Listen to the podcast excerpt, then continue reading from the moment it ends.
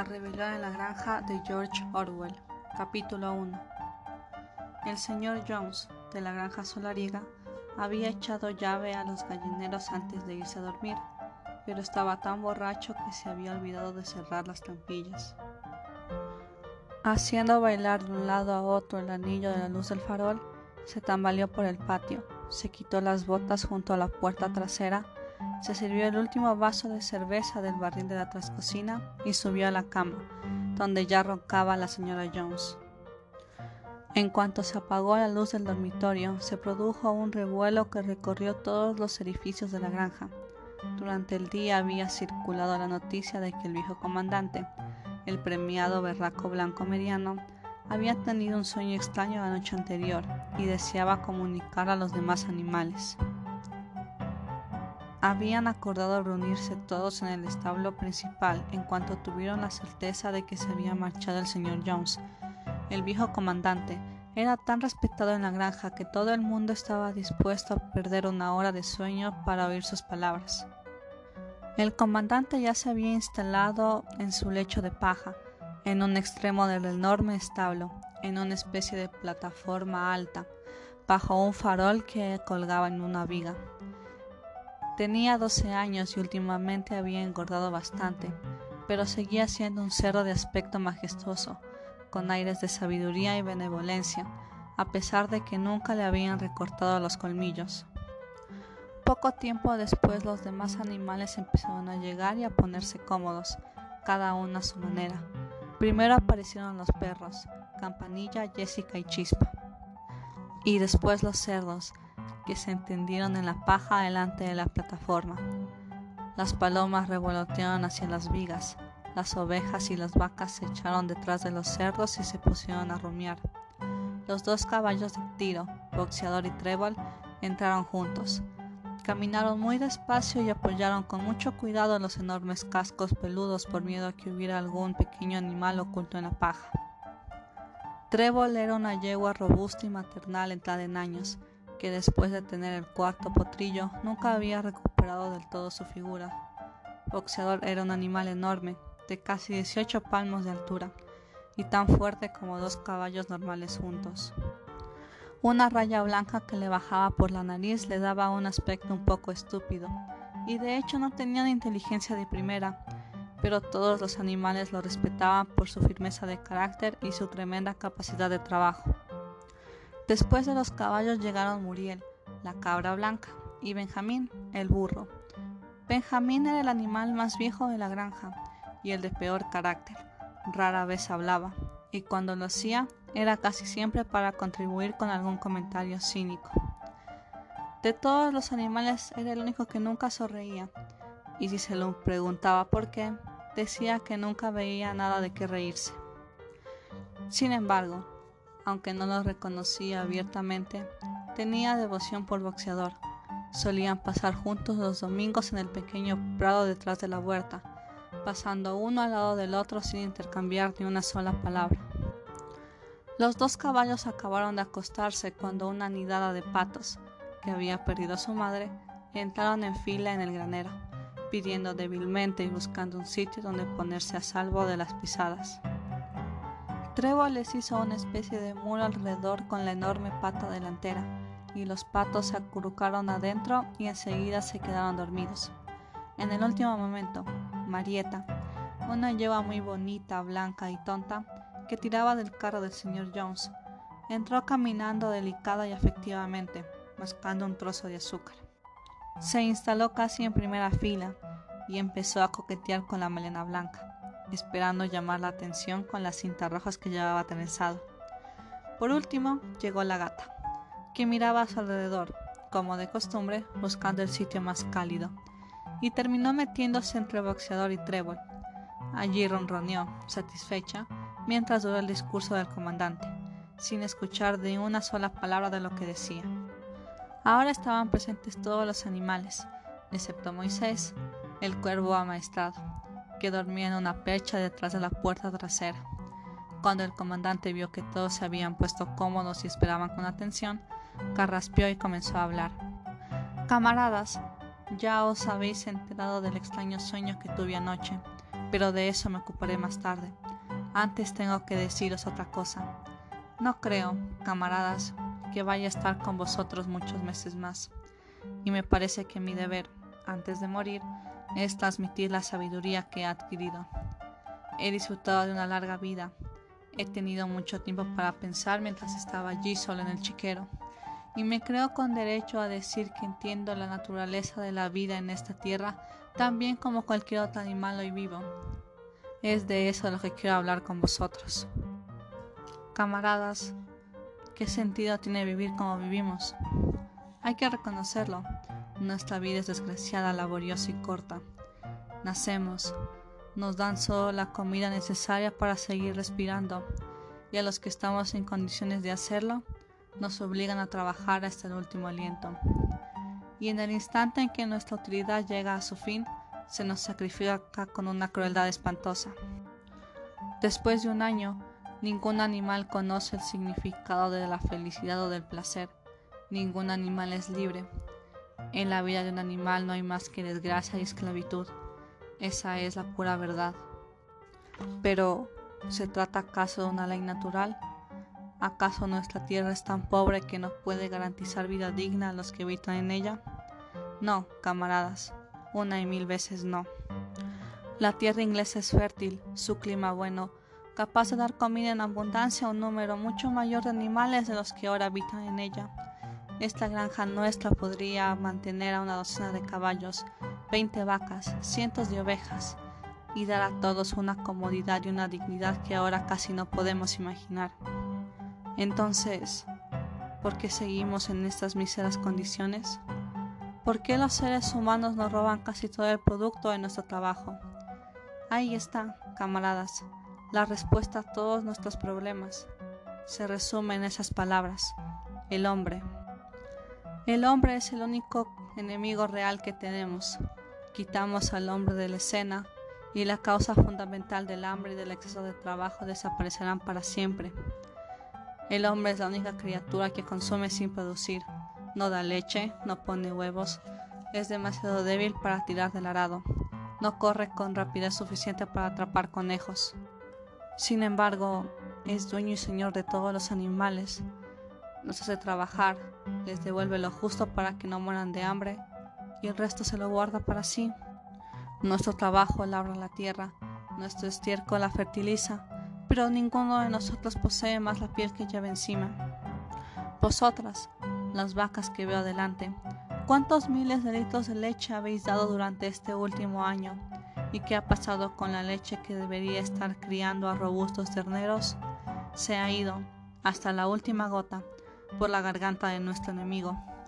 Y vosotras las gallinas, ¿cuántos huevos habéis puesto este último año y de cuándo han salido polluelos?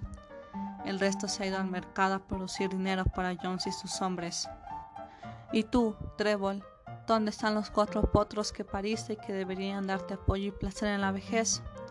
Todos fueron vendidos al cumplir un año, y no volverás a verlos nunca más. A cambio de esos cuatro partos y todo tu trabajo en los campos, ¿qué has recibido fuera de unas escuetas raciones y un establo? y ni siquiera se permite que la vida miserable que llevamos cumple su ciclo natural. Yo no me quejo, porque soy de los afortunados. Tengo 12 años y he sido padre de más de 400 crías. Tal es la vida natural de un cerdo, pero al final ningún animal se libra del cuchillo cruel.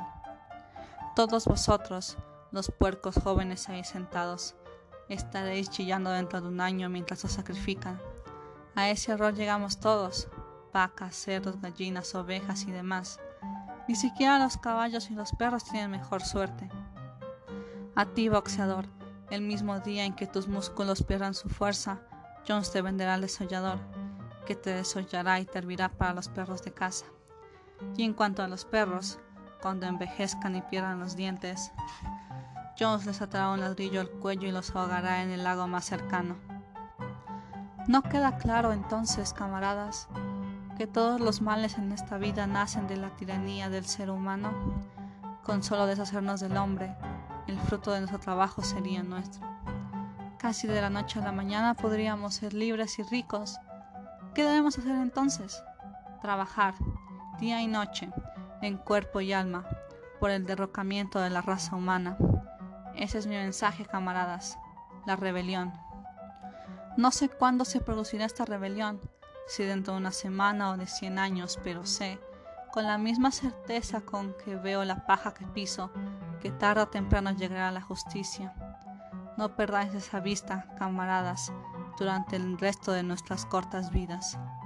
Y sobre todo, transmitir este mensaje a los que vengan después, para que las generaciones futuras sigan luchando para lograr la victoria.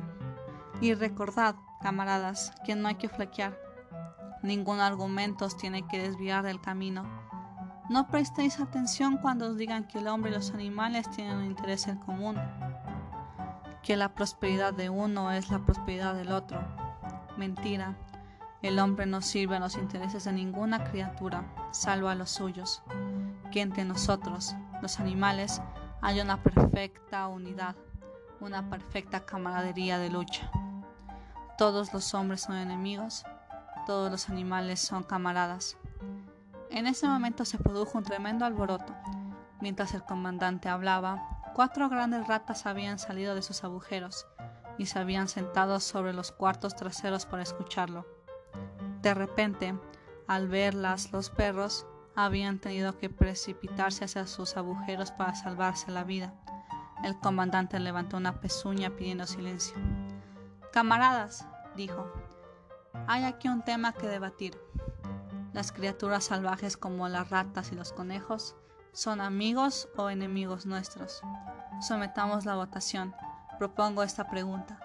¿Las ratas son camaradas? Se votó de inmediato y por mayoría absoluta se acordó que las ratas eran camaradas.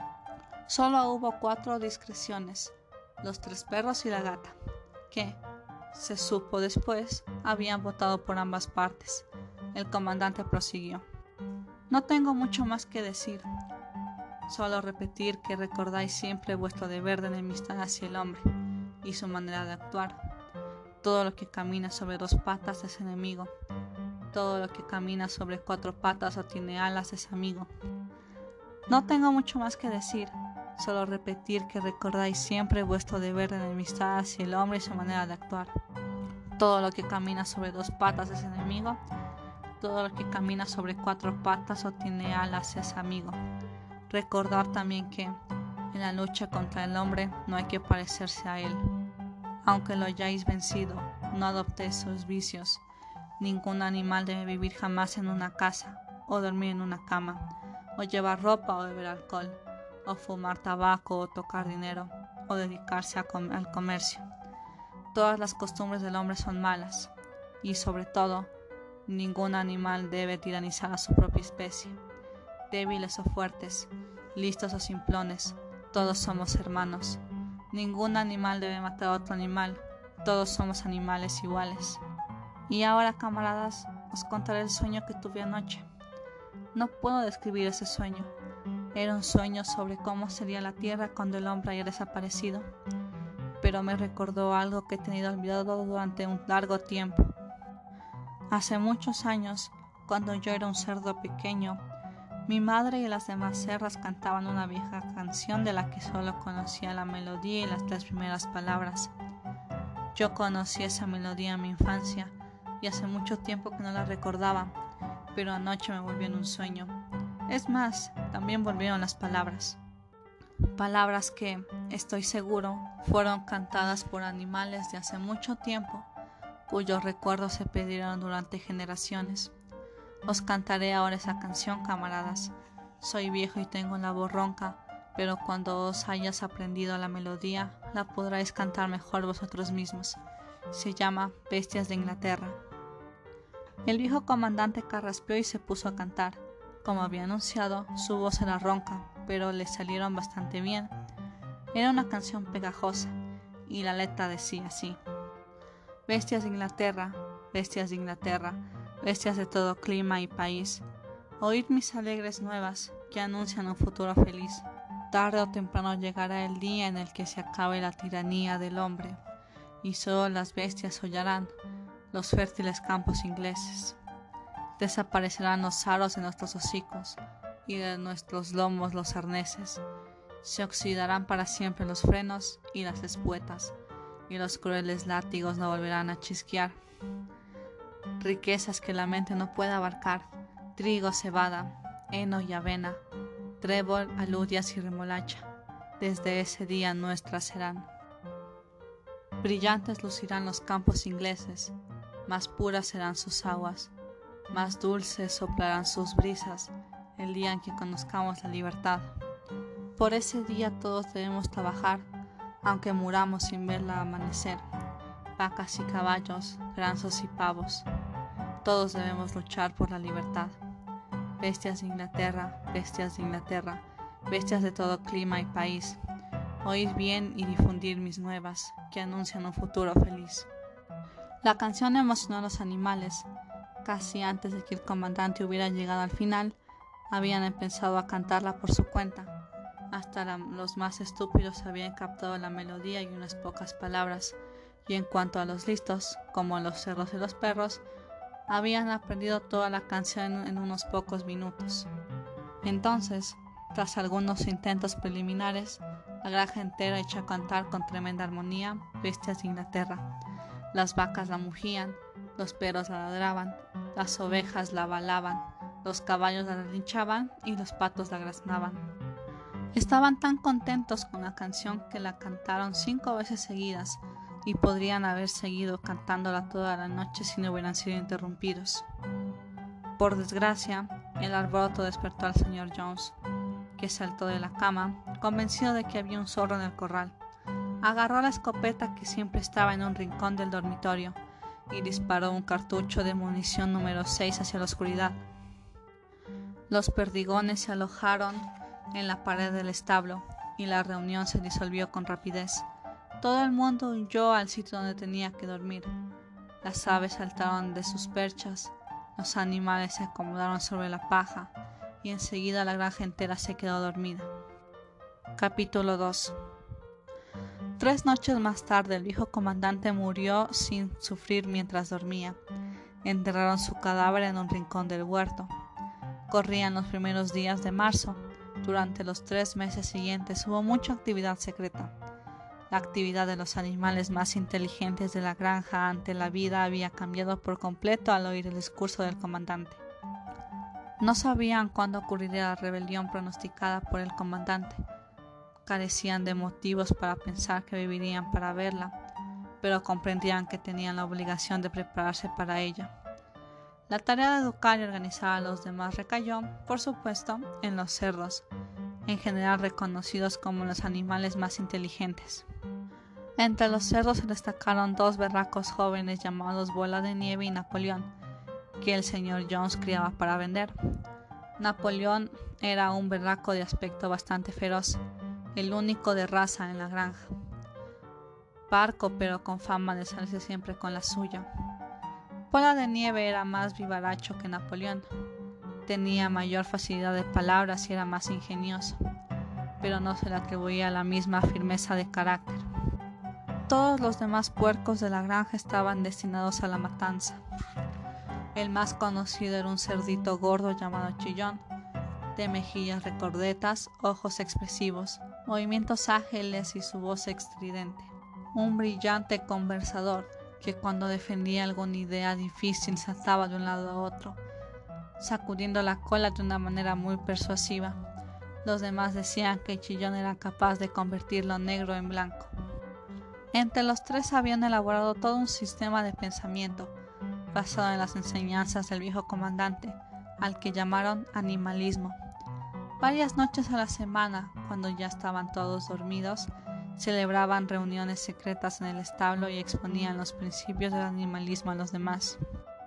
Al principio encontraron mucha estupidez y apatía.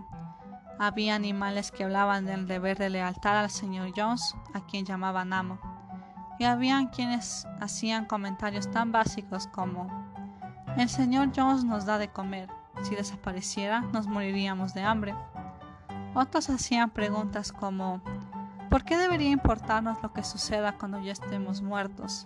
O si esta rebelión va a ocurrir de todos modos, ¿quién más va a trabajar o dejar de trabajar por ella?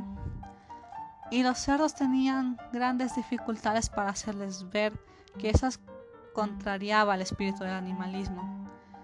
Las preguntas más estúpidas eran de Marieta, la yegua blanca. La primera que le hizo a Bola de Nieve fue ¿Seguirá habiendo azúcar después de la rebelión? No, dijo Bola de Nieve con firmeza. En esta granja no tenemos medios para fabricar azúcar. Además, tú no necesitas azúcar.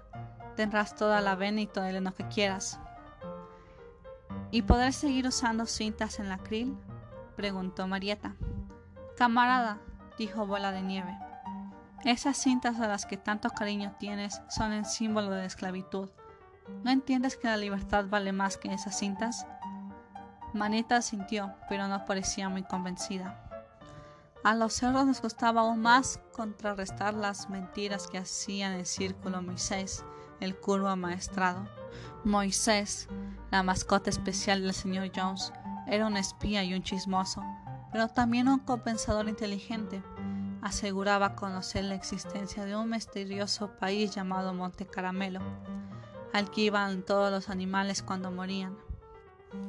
Estaba situado en el cielo, un poco más allá de las nubes, decía Moisés. En Monte Caramelo era domingo los siete días de la semana. Abundaba el trébol todo el año y en las setas crecían terrones de azúcar y bizcochos de linaza. Los animales detestaban a Moisés porque contaba mentiras y no trabajaba, pero algunos creían en el monte caramelo y los cerdos tenían que discutir a fondo para convencer a los demás que tal lugar no existía. Sus discípulos más fieles eran los caballos de tiro, boxeador y trébol. Los dos tenían grandes dificultades para pensar por sí mismos, pero al haber aceptado a los cerdos como maestros, absorbían todo lo que les contaban y después los transmitían a los demás animales mediante sencillos razonamientos.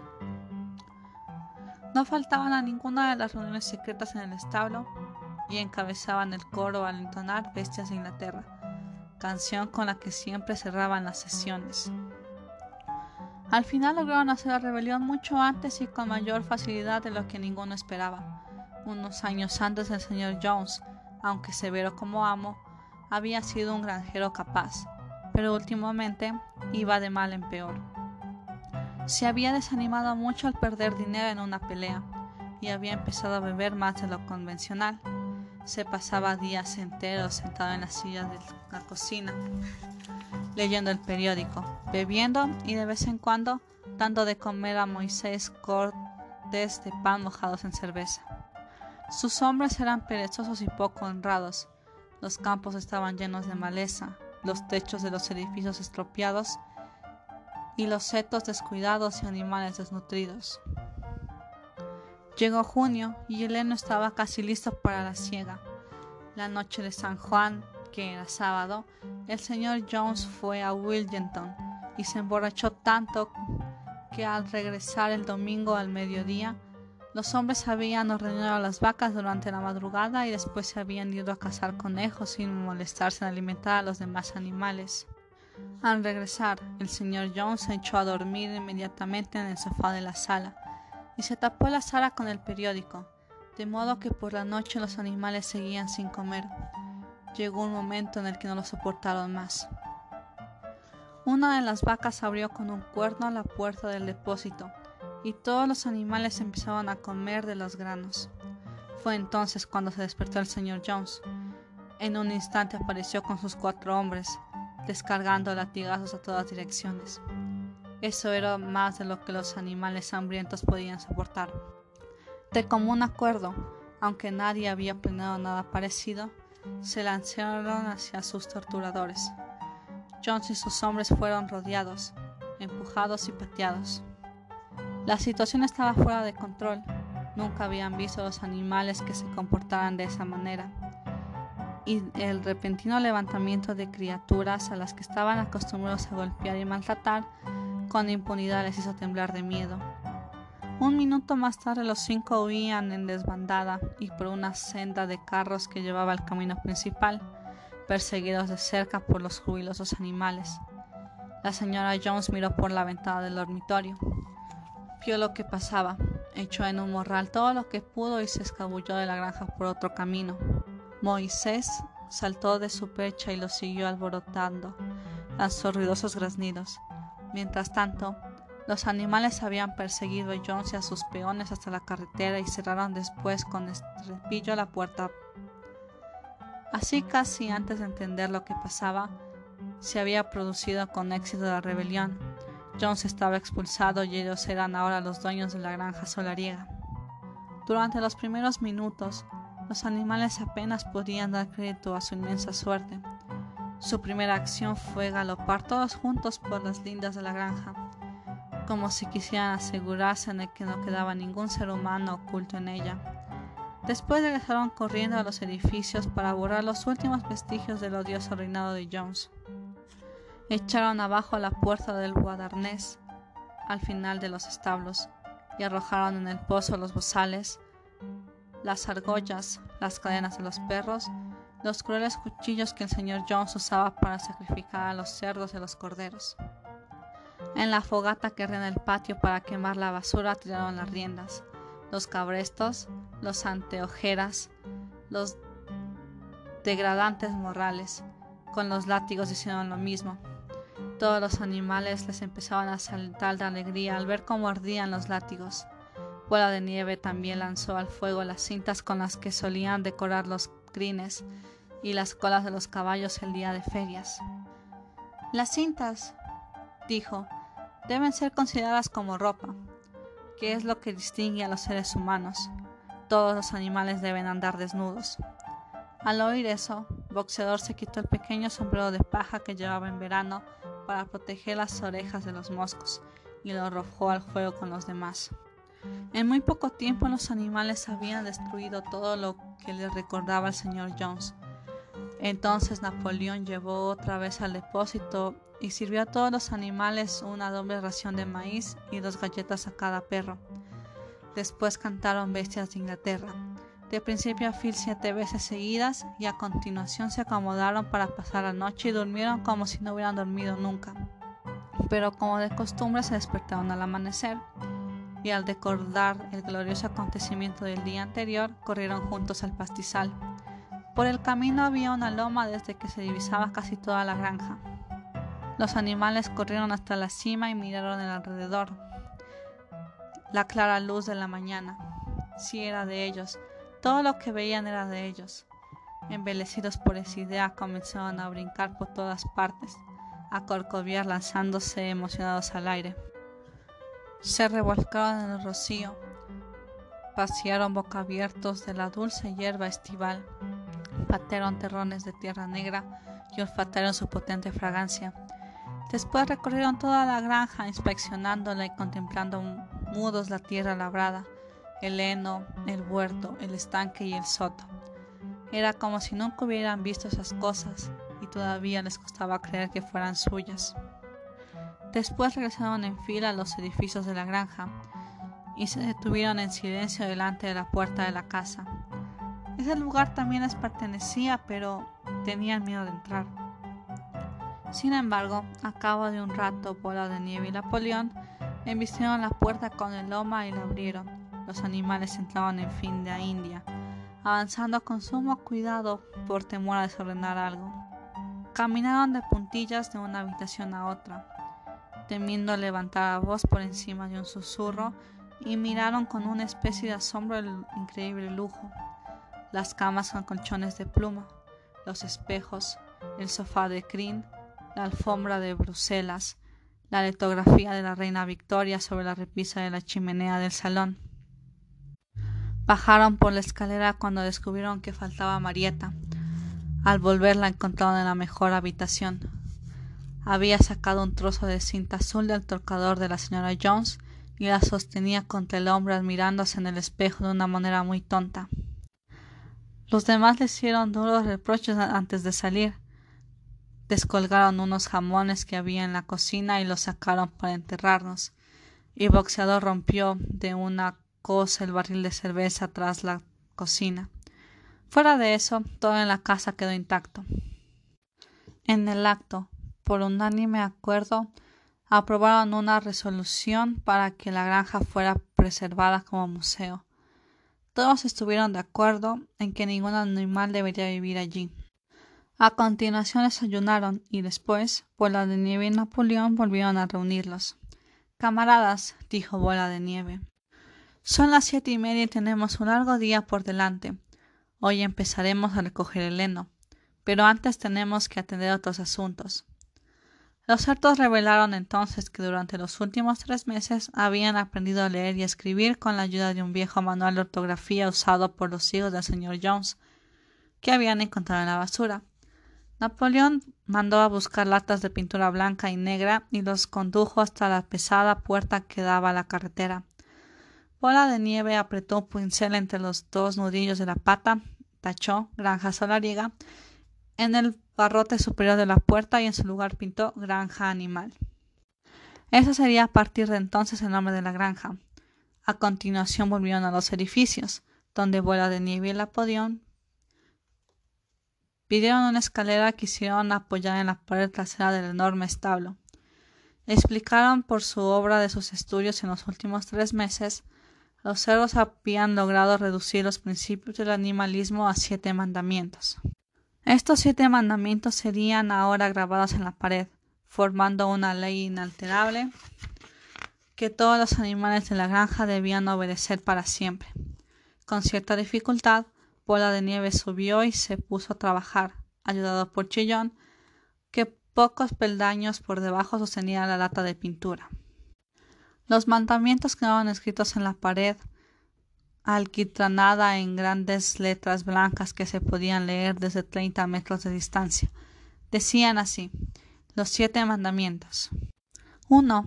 Todo lo que camine sobre dos patas es un enemigo. 2. Todo lo que camine sobre cuatro patas o tiene alas es amigo. 3. Ningún animal llevará ropa. 4. Ningún animal dormirá en una cama. 5. Ningún animal beberá alcohol. 6. Ningún animal matará a otro animal. 7. Todos los animales son iguales. La letra era muy clara, y salvo que en vez de decir un amigo decía un anigo, y uno de las S estaba al revés, la ortografía era correcta en todo el texto. Bola de Nieve lo leyó en voz alta a los demás. Todos los animales asistieron con la cabeza, dando su completa conformidad y los más listos comenzaron de inmediato a aprender los mandamientos de memoria.